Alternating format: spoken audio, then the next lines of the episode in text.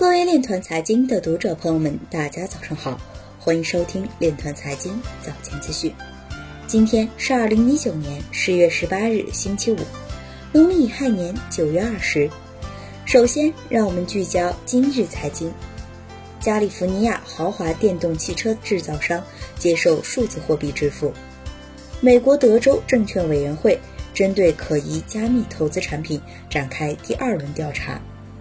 平安银行表示，各项相关业务深度借助区块链等科技手段。中国海南改革发展研究院院长表示，海南有可能成为我国数字货币的重要试验基地。有外国媒体报道，法国央行副行长呼吁建立关于加密资产的全球监管框架。三星 SDS 将于本月推出基于区块链的医疗索赔处理体系。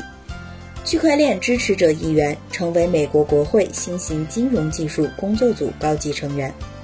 汽车公司福特宣布使用区块链技术追踪汽车里程。美联储理事表示，Libra 必须解决核心法律和监管问题，才能为首次支付提供便利。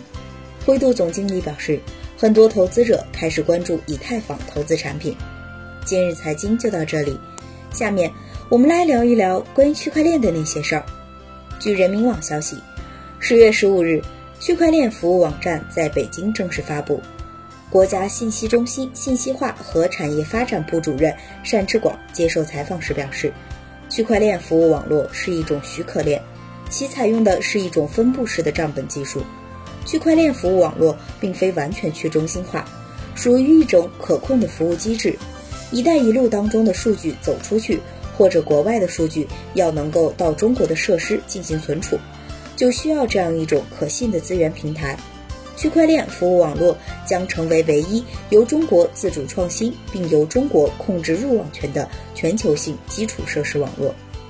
以上就是今天链团财经早间资讯的全部内容，感谢您的关注与支持，祝您生活愉快，我们明天再见。